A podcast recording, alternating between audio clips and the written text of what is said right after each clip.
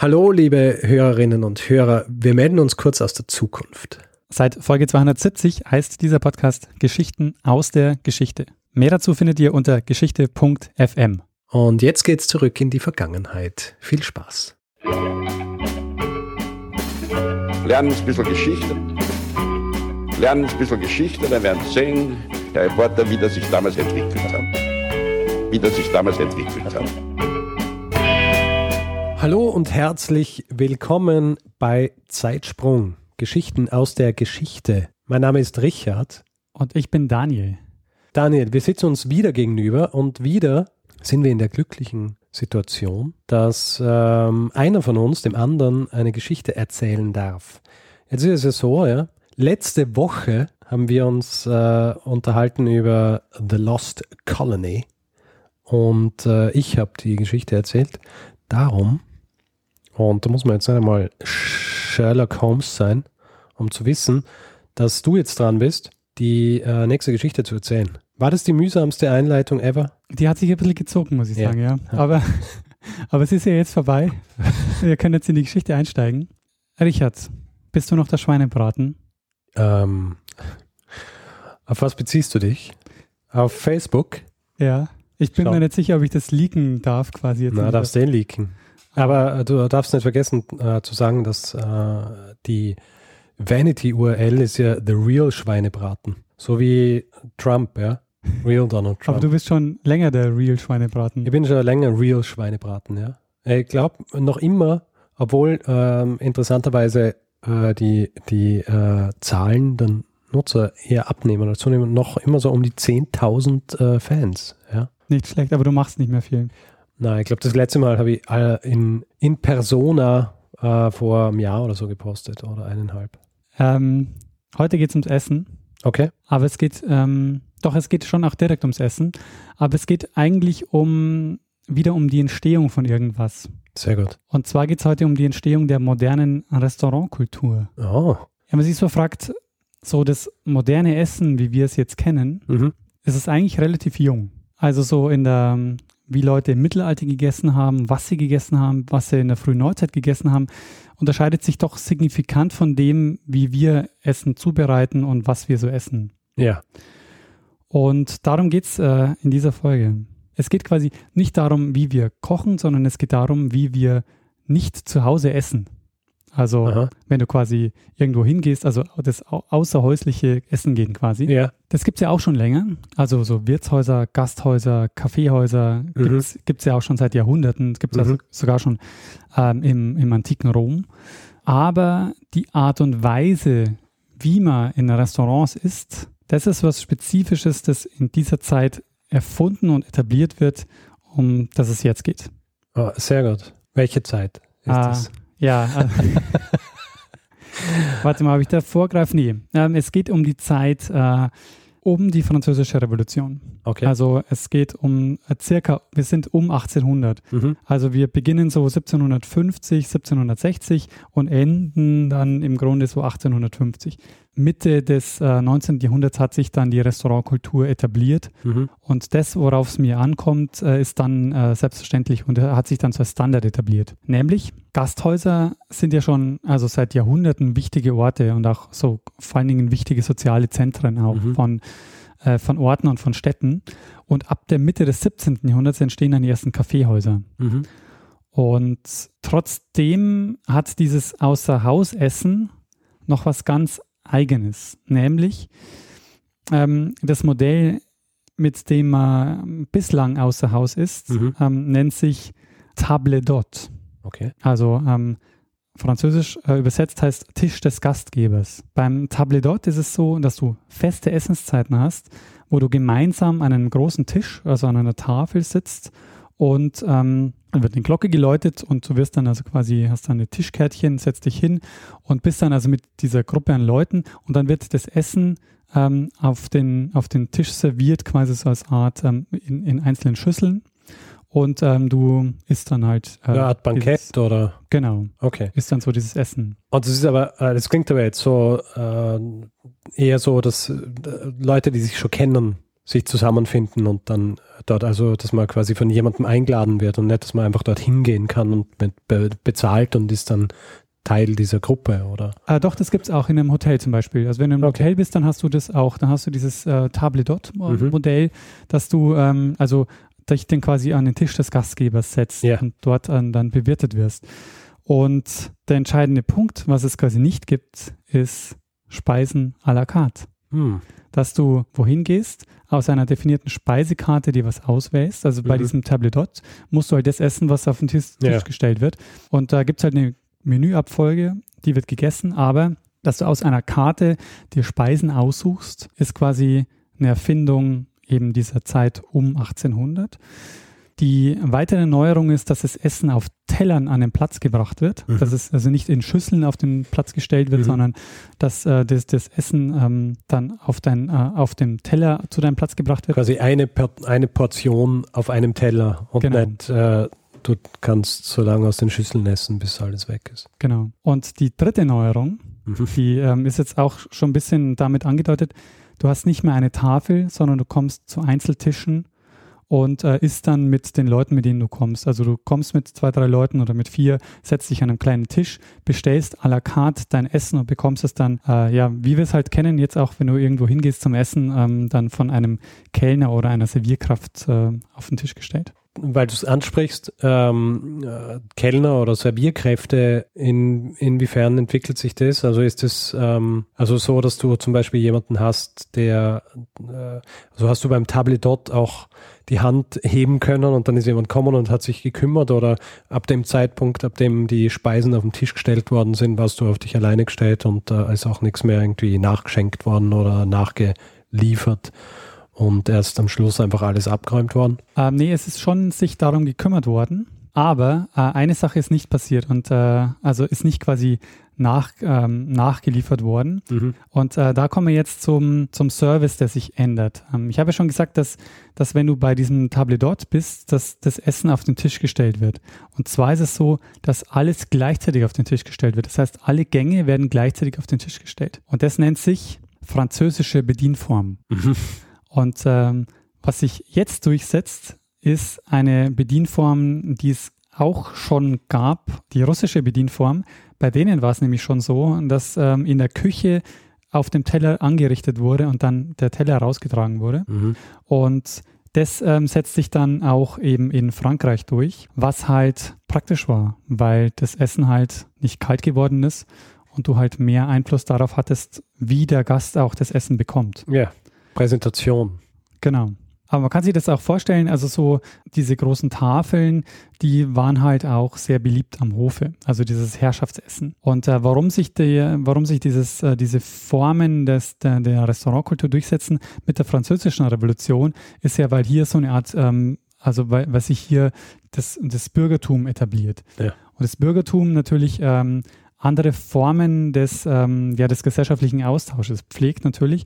So am Hof ist eher so, hat dann diesen Ruf dieses dekadenten, verschwenderischen Essens. Die sitzen alle an so einer langen Tafel und verschwenden irgendwie das Essen, das ist nicht, nicht mehr ja, Es werden ihnen die, die Hühnerbeine werden ihnen so gereicht, wo sie dann so einen Biss nehmen und es dann äh, nach hinten werfen oder, ja, ja verstehe schon, diese das ist so dieses Bild, das man hat und so die, die bürgerliche Kultur, die ähm, die verbindet es dann auch mit so einem, mit so einem Lifestyle. Das wird dann auch modern. Man ja. geht erst ins Theater äh, und geht dann essen zum Beispiel mhm. oder andersrum. Also das ist halt so, so eine andere, andere Art dann des, ähm, des Essengehens. Gleichzeitig muss man natürlich sagen, die Form, die ich jetzt präsentiere, dieses, äh, diese Restaurantkultur, ist natürlich auch eher was, was, was teuer war und nur wirklich dem reichen Bürgertum auch äh, offen gestanden ist. Mhm. Also das war jetzt nichts für, äh, für die in Anführungszeichen normale Bevölkerung oder für eine breite Bevölkerungsschicht, sondern das betrifft schon auch einfach das gut betuchte Bürgertum. Die Frage vielleicht ähm, etymologisch, wo kommt es her? Restaurant. Kannst du das erklären? Restaurant. Ähm, na? Da kommen wir jetzt so ein bisschen auch ähm, ins Kochen und du kochst ja auch gern, oder? Ja. Es ist so ein bisschen unklar, woher dann der Name tatsächlich kommt. Da gibt es so ein paar Theorien. Ähm, mit einer der, ähm, äh, der Theorien, die am meisten kursieren, ist, dass Mitte des 18. Jahrhunderts eine Suppenspeise auf Bouillon-Basis Restaurant genannt wurde. Und Äh, die Personen, die diese äh, Bouillon gekocht haben, die hießen äh, Restaurateur. Ja. Und ähm, daher kommt quasi dann dieses Wort äh, Restaurant. Bouillon wird nämlich noch ganz wichtig. Das ist nämlich mit, ähm, das ne nehme ich vielleicht vorweg, Bouillon ist quasi ähm, der entscheidende Unterschied in der Form des Kochens, der sich ähm, zu dem Zeitpunkt durchsetzt. Ich habe ja gesagt, okay. wir wollen nicht nur quasi über Restaurants ganz im Allgemeinen mhm. reden, sondern auch konkret über das Essen. Mhm. Und Bouillon, kann man sich jetzt vielleicht schon mal merken, ist quasi so mit ähm, das, das, der entscheidende Wandel, auch was äh, Geschmack und Ästhetik von Essen betrifft, von der frühen Neuzeit dann zur, zur Moderne hin. Ähm, Bouillon kennt man auch heute noch, gilt so als gesund und nahrhaft. So mhm. äh, Fond und, äh, und Suppen und alles, was so in diesem... Ja, Bouillon ist ja ähm, eigentlich nur die Brühe, oder? Genau. Ja. Das gilt auf jeden Fall so als, als gesund und nahrhaft, gilt ja heute noch. Also so, wenn man krank ist, dann ist man eine kräftige Suppe. Ne? ja. Ähm, das kommt... Ähm, Hühnersuppe. Hühnersuppe auf jeden ja. Fall, ja. Das kommt auch daher, dass man sich damit abgrenzt von der höfischen Küche, die man eben abwertet als unvernünftig und als dekadent und äh, mhm. nur auf Repräsentation aus. Und die bürgerliche Küche, die sagt quasi, wir gehen auf Geschmack ähm, und nicht auf äh, Repräsentanz. Der erste Spitzenkoch um 1800, vielleicht schon, hast du schon von ihm gehört, vom Marie-Antoine Carême. Mm, na. Äh, ich kannte den auch nicht, der gilt so als äh, mit der erste ähm, Spitzenkoch. Und jetzt auch sehr interessant, um 1800 drängen ganz viele Köche und äh, Küchenpersonal auf den Markt quasi und die bieten sich diesem Bürgertum an, weil die natürlich alle arbeitslos werden, weil die Adligen in Frankreich halt nicht mehr einen guten Stand haben. Ne? Ja. Also die waren halt alle vorher in den Höfen beschäftigt mhm. und ähm, nach der Französischen Revolution kommen die im, quasi in bieten die sich dem Bürgertum an, eröffnen mhm. Restaurants und also nach 1800 gibt es in Paris ganz viele Restauranteröffnungen mhm. äh, von diesen Köchen, die vorher eben bei den, äh, bei den Höfen beschäftigt waren.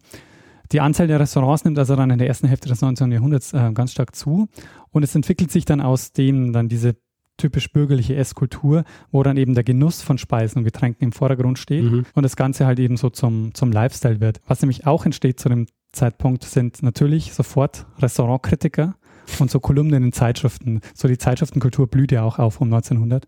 Also quasi äh, das, das Yelp des 19. Jahrhunderts. Genau. äh, das entsteht auch sofort. Und ähm, als eigener Begriff äh, Restaurant, ähm, der etabliert sich im deutschsprachigen Raum ungefähr um 1850. Restaurant. Restaurant. Es ist nicht ganz klar, wer das erste Restaurant ähm, erfunden hat. Also wo man jetzt sagt im Sinne, das ist wirklich so ein Restaurant, weil die Mischformen zwischen Gasthaus, Wirtshaus, Restaurant, die sind natürlich mhm. fließend am Anfang. Aber ähm, wichtig ist eben vor allen Dingen, dass du in dem Moment halt das à la carte Essen hast, ähm, das, sich, das sich etabliert an einzelnen Tischen und so. Ähm, das setzt sich aber, nachdem das so die ersten Restaurants umsetzen, ähm, sofort auch eigentlich äh, komplett durch. Es gibt zum Beispiel einen Zeitungsbericht von äh, 1842 aus Wien und dem heißt es, in allen Gasthöfen Wiens, von den vornehmsten bis zu den einfachen herab, wird nur noch à la carte gespeist und von mittags zwölf bis nach Mitternacht serviert. Bis nach Mitternacht. Schau an. Heute nicht mehr, ne? Na, nein, in allen. Es gibt nicht mehr, äh, äh, ich meine, es gibt schon einige, aber die, ähm, aber das sind allen. Ja, das ist ein Rückschritt. Ja, muss man sagen.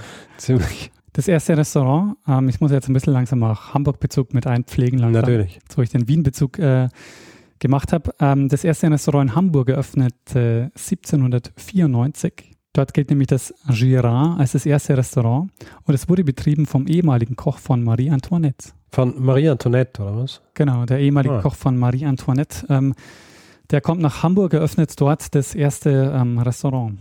Genau, also so ein Beispiel dafür, wie quasi das Personal ähm, von den Höfen dann quasi ja. sich dann anderweitig betätigt. Was auch ähm, zunimmt, ist Handel zu dem Zeitpunkt und Geschäftsreisen. Auch ein ganz großes Ding. Wir haben ja auch schon öfter jetzt in Zeitsprung, ähm, in Zeitsprüngen darüber geredet, dass Mobilität einfach zunimmt äh, im, im 19. Jahrhundert ganz stark und so mit, äh, Mitte 19. Jahrhundert dann die Eisenbahn auch aufkommen und so und das ähm, führt dann dazu, dass, dass du halt auch ähm, überhaupt mehr Geschäftsreisen hast und mhm. Leute, die halt unterwegs sind. Und Leute, die unterwegs sind, essen halt auch gern mal auswärts, weil mhm. sie halt ähm, nicht zu Hause kochen können. Was ähm, überhaupt zunimmt, ist äh, Reisen. Also diese mhm. Ähm, dieses Bürgertum, äh, das da quasi aufblüht, um 1800 beginnt auch sofort so Vergnügungsreisen zu mhm. machen und so Kurorte aufzusuchen mhm. und äh, wandern zu gehen und halt solche Dinge zu tun. Jetzt kommen wir nochmal zur Bouillon. Bouillon. Bouillon. ja. Die ähm, als Fleischbrühe konzipiert ist. Ja. Und ähm, wie ich schon angedeutet habe, so zur Grundlage der modernen Küche wird, weil sie als Grundlage dann dient für eigentlich alle Suppen und Soßen, äh, Soßen mhm. die, äh, die gemacht werden. Äh, etymologisch steht ein Bouillon nicht für eine Person, okay. sondern das heißt französisch Wein oder Sieden. Aha. Heute würde man ja eher Fond sagen als statt äh, Bouillon, weil man es quasi eher sagt, es ist, also man wird es quasi eher als Funktionsbezeichnung ja. machen ähm, als Grundlage quasi. Weil du halt, weil, weil, du damit halt kochst und Seiten das Einzige ist, was du quasi zu dir nimmst. Also so viele Fleischsorten und so, die dann ja auch so gesotten werden oder halt so geschmort und so weiter, da schüttet man auch äh, dann sein Fond dazu oder seine Bouillon oder solche Dinge. Und genau da ist jetzt quasi der, genau das ist der Ansatzpunkt, ähm, warum das so wichtig ist. Der erste, das erste Rezept ähm, von einer Bouillon findet sich bei François à la Varenne. Der hat es veröffentlicht ähm, im Jahr 1651. Und vorher wurden Suppen und Soßen mit Brot und ähm, so lang eingedickt, bis es so eine breiige Masse war. Brot und Bier. Genau. Und, das, und äh, jetzt quasi äh, versucht man das quasi ähm, durch Kochen ähm, einzudünnen und ja. versucht quasi so diese, äh, diese Fleischbrühe zu, ähm, zu machen und das als Grundlage zu nehmen für Suppen und Soßen. Und das ist quasi so die, ähm, der Beginn der modernen französischen Kochkunst. Aha. Und ähm, die Frage, wie das quasi entsteht, finde ich auch sehr interessant, nämlich die Grundlage der Bouillon ist eigentlich äh, eine spanische Suppe, die dort ähm, von ähm, ein bäuerliches Gericht war, und zwar die Olla Podrida. Okay. Und ähm, die Olla Podrida, die verbreitet sich ähm, und wird dann irgendwann auch an Fürstenhöfen gegessen. Sehr, sehr beliebtes Essen. Und diese Suppe, also da ist quasi, da ist diese Bouillon eine Suppe mhm. und die entwickelt sich dann quasi von einer Mahlzeit hin zu einer Zutat. Mhm. Und jetzt sagt man quasi in dieser Ernährungsgeschichte, in dem Moment, wo quasi die Suppe von einer Mahlzeit ähm, zu einer Zutat wird, ähm, ändert sich quasi die Art und Weise, wie, wie dort gekocht wird, ganz mhm. massiv. Weil es dann nämlich zur wichtigsten Zutat der modernen Küche wird. Verbreitet sich in ganz Europa und alle kochen dann quasi nur noch mit dieser Bouillon. Und die Bouillon, ich habe das ja auch schon angedeutet, die gilt so als gesund, weil man sich ähm, gleichzeitig aber davon auch vom Adel abgrenzt. Also der Adel kocht quasi diese breiige Masse und, ähm, und das Bürgertum quasi isst mhm. äh, diese, diese gesunde Bouillon. Mhm. Und die gilt deshalb als gesund, weil Suppen und Brühen ja auf Flüssigkeit basieren und zu dem Zeitpunkt noch die Vier-Säfte-Lehre sehr beliebt war. Ja.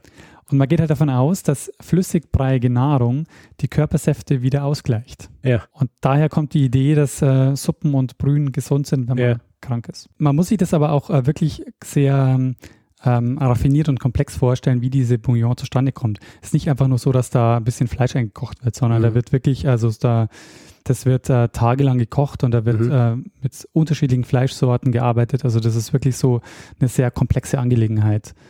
Ich meine, die, die bei uns bekannte Rindsuppe zum Beispiel ist ja auch, ähm, ist auch, auch relativ ähm, jetzt nicht umständlich, aber es ist, ist auch kann, kann einfach so ein normaler Vorgang, wo das einfach das Fleisch rein, so, da kann man ja so Geschichten, dass du dann zuerst leise wallend oder langsam wallend und dann, äh, dann musst du so das Fett abschöpfen oben äh, und dann musst du es wieder weiterkochen und wieder abschöpfen und äh, diese Geschichten, ja. Ja, du kennst dich aus.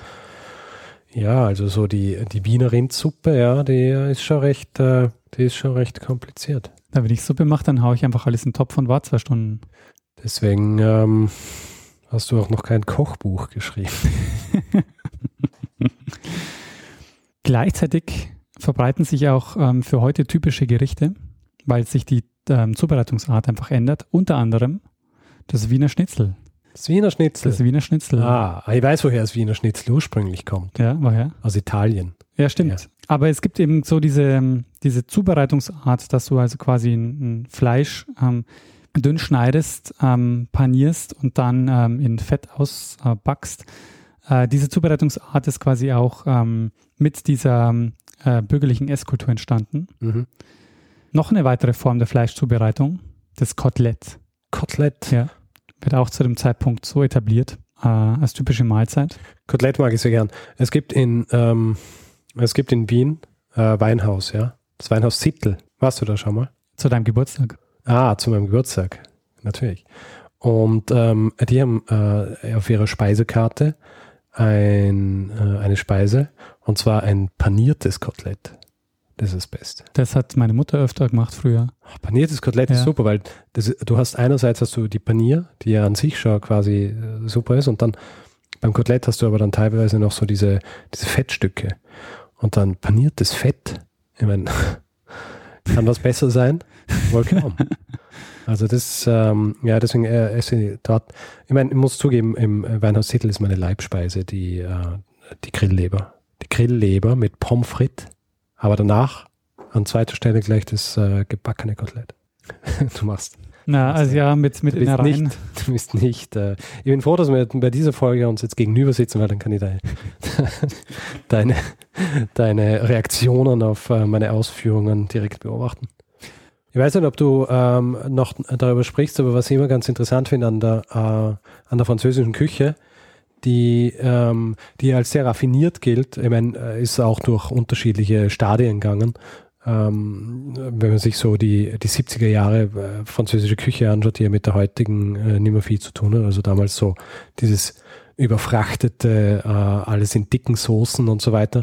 Aber das so, so Spezialitäten, äh, französische, so wie, ähm, ich weiß nicht, so wie Bœuf Bourguignon oder so, ja, dass ähm, die ursprünglich aus der Notwendigkeit geboren worden sind, mit äh, nicht den besten Fleischstücken gute Sachen zu machen. Ja. Also so diese, ähm, diese Speisen, die du äh, zuerst einmal zwei Tage lang in Wein einlegst oder so, bevor du sie dann über acht Stunden im, Ohr, äh, im Ofen schmoren lässt oder so, ja, die dann natürlich fantastisch schmecken, aber das machst du halt mit Fleisch, das, wenn du es einfach so in die Pfanne hauen würdest, nicht essen kannst. Ja. Und, ähm, und das ist, glaube ich, so diese Genialität eigentlich der französischen Küche gewesen, dass sie all diese, diese Methoden erfunden haben, um eigentlich nicht Prime Cuts äh, zu richtig guten Sachen zu, ähm, um in solche Sachen umzuwandeln. Ja. Das ist spannend, das wusste ich nicht. Uh, ich kenne ja nur diese, aber das ist, glaube ich, wahrscheinlich so eine ähm, Urban Legend, dass äh, man das Wiener Schnitzel mit Zitronensaft, äh, also mit, mit der Zitrone isst, weil der Zit Zitronensaft quasi das, den Fleischgeschmack überdeckt, dass wenn man schlechtes Fleisch hat, dass, dass man es einfach nicht schmeckt. Äh, das kenne ich gar nicht. Diese, ja, geht es in dem Fall auch für Fisch, weil beim Fisch kriegst du auch oft Zitronen. Kann sein, ja. Ja, da fällt mir auch was Interessantes ein. Ähm, immer mal diese ähm, autobiografischen Geschichten von äh, Anthony Bourdain gelesen. Kennst du den? Nee. Er hat so Reiseshows und äh, solche Sachen. Und, und Kochshows. Oder?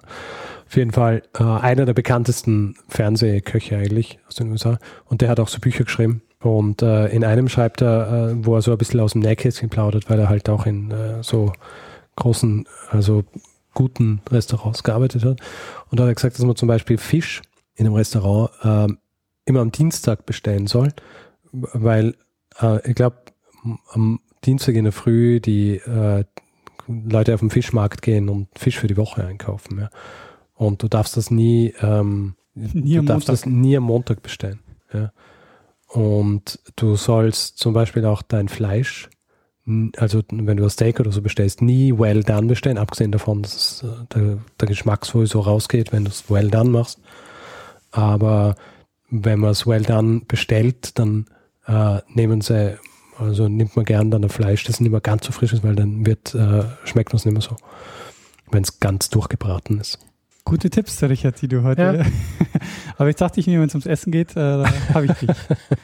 Hab Und auch noch ein interessanter Tipp, ähm, so, ähm, ja, das ist aber auch so was Amerikanisches, äh, so Sonntagsbuffets, ja, wo es alles in so einer Vinaigrette-Sauce oder so gibt. Äh, das ist immer die Resteverwertung der Woche. Also, ähm, ja, wenn man irgendwo hingeht und dann, ah, all you can eat Sonntagsbuffet, dann weiß man, okay, man hilft ihnen äh, dabei, alles noch zu verwerten, was noch übrig ist.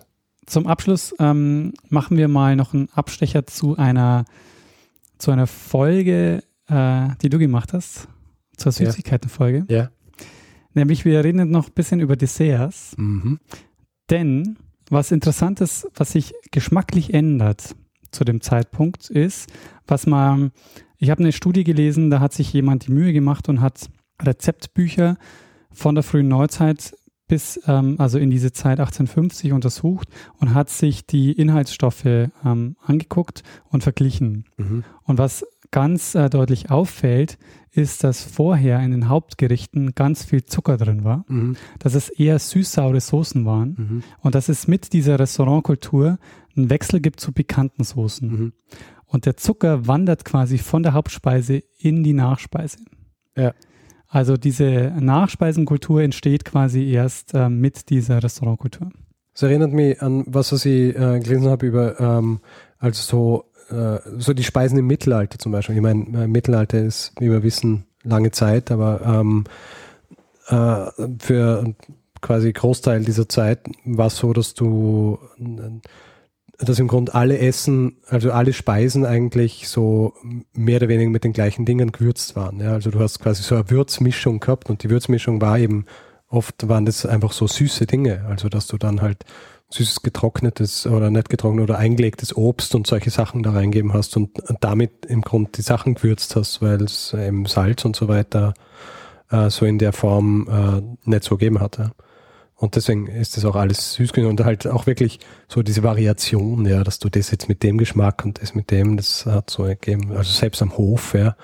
Das ist nämlich ein perfekter, ähm, eine perfekte Vorlage, nämlich man bezeichnet die Küche vorher als die Gewürzküche, weil man einfach die Gewürze, die man hatte und auch häufig ähm, am Hof zum Beispiel versucht hat, ganz viele exotische Gewürze zu nehmen, um sich also, um, um das Ganze ein bisschen besonders zu machen hast du die, also die Gewürzküche auf der einen Seite und was sich dann in der modernen Küche durchsetzt, ist dann die Küche des Eigengeschmacks. Mhm. Man versucht quasi eine Hauptzutat zu nehmen und die ja. soll man dann quasi schmecken. Ja und ähm, versucht also auf diese ganzen Gewürze ähm, möglichst äh, zu verzichten, sondern versucht also sich wirklich zu konzentrieren auf bestimmte Gewürze. Ja. Dafür entstehen aber dann quasi ganz neue Formen von Süßspeisen, weil quasi das Dessert entsteht als eigene Variante, wo dann ähm, ja letztlich halt der Zucker dann hinwandert. Ja.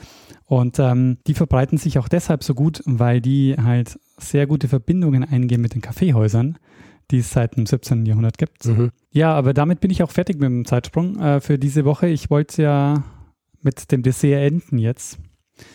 Und ähm, ja, einfach zeigen, dass sich also quasi wirklich die, die Esskultur einfach grundlegend ändert äh, um 1800 und sich im Grunde halt das, was wir halt als normale so, ja, Restaurantkultur, dass wir à la carte essen und so, das einfach sich dort etabliert. Sehr gut. Ich, ich muss da ganz ehrlich sagen, nie drüber nachgedacht dass irgendwie auch ein spezifischer Vorgang dazwischen, dass es sowas noch gebraucht hat, bis man quasi äh, seit so ab dem Wirtshaus irgendwie im, äh, im 14. Jahrhundert bis jetzt, dass ich da, dass da irgendwie was nötig war, um zu dem zu kommen, was wir heutzutage haben.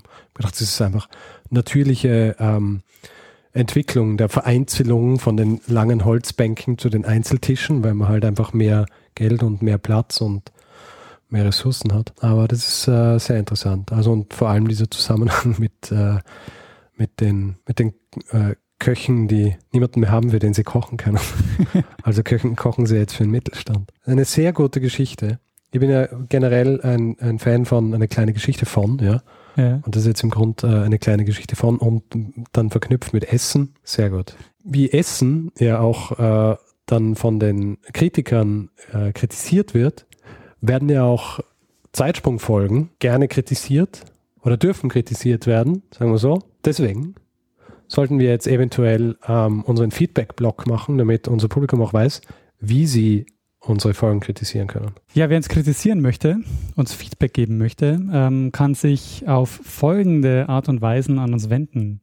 Per E-Mail unter feedback at zeitsprung.fm, auf Facebook, wo wir auch vertreten sind mit einer Seite. Und zwar, die kann man erreichen unter facebook.com. Kann es sein, dass du relativ selten den Feedback-Blog machst? Ich mache fast nie. Ich mach, du machst immer den Feedback-Blog und ich sage doch nur Spenden. Okay. Ähm, dann äh, sind wir noch auf Twitter unterwegs. Äh, immer noch ohne eigenen Zeitsprung-Account. Dafür aber mit zwei persönlichen Accounts. Richard als Stormgrass und ich als Messner. Messner.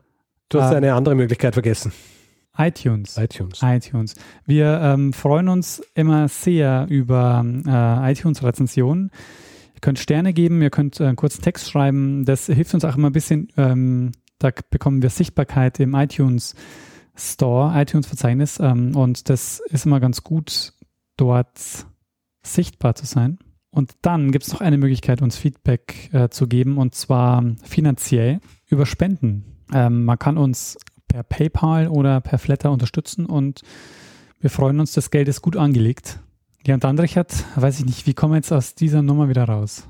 Ja, und jetzt, ähm, nachdem wir diesen ausgiebigen Feedback-Block hinter uns gebracht haben, äh, beenden wir einfach diese Folge. Ja? Wir und zwar äh, beenden wir das, indem wir einem das Wort geben, und zwar einem, der sicherlich gerne mal eine Sachertorte gegessen hat und äh, wahrscheinlich auch ein Wiener Schnitzel gegessen hat und eventuell wahrscheinlich auch ein gebackenes Kotelett zu sich genommen hat. Ja. Und wer ist die Person? Bruno Kreisky. Lernen ein bisschen Geschichte. Lernen ein bisschen Geschichte, dann werden Sie sehen, der Reporter, wie das sich damals entwickelt hat. Wie das sich damals entwickelt hat.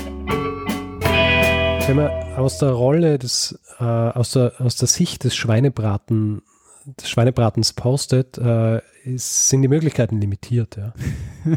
weiß nicht, ob ich das nur zu meiner eigenen Erbauung gemacht habe, aber ich glaube, ich habe irgendwann einmal eine krude Fotomontage gemacht ähm, oder Gemäldemontage, wo ich äh, den Schweinebraten äh, in die Hände äh, eines der heiligen drei Könige gegeben habe.